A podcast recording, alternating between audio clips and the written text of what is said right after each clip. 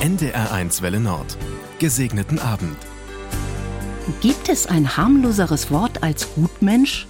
Einfach und grundsolide, ein guter Mensch eben, oder? Eben nicht. Als Gutmensch wird laut Wikipedia jemand bezeichnet, der übertrieben Gutes tut, und zwar um dafür öffentlich Anerkennung zu bekommen.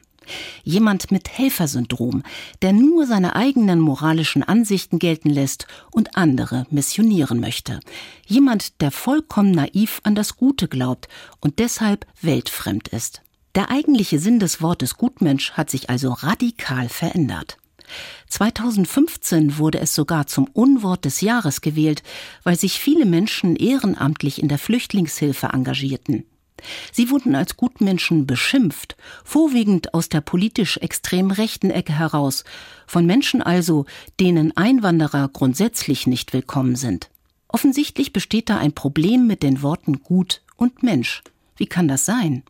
Sind die Worte zu groß, uncool oder vielleicht beliebig, so dass man sie zusammenbauen und aus dem Wort Gutmensch einfach ein Schimpfwort machen kann? Und sich damit über diejenigen stellt, die nicht nur reden, sondern tatsächlich Nächstenliebe leben? Kann es sich unsere Gesellschaft leisten, dem Wort Gutmensch eine verachtende Bedeutung zu geben? Wer ein aktives Füreinander als naiv und weltfremd betrachtet, der hat eine hartherzige Sicht auf die Welt. Sollte beim Gutes tun missioniert werden, dann kann man darüber in einem offenen Gespräch miteinander streiten. Für mich bleiben die Worte gut und Mensch positiv besetzt. Zynismus gibt es mehr als genug in der Welt.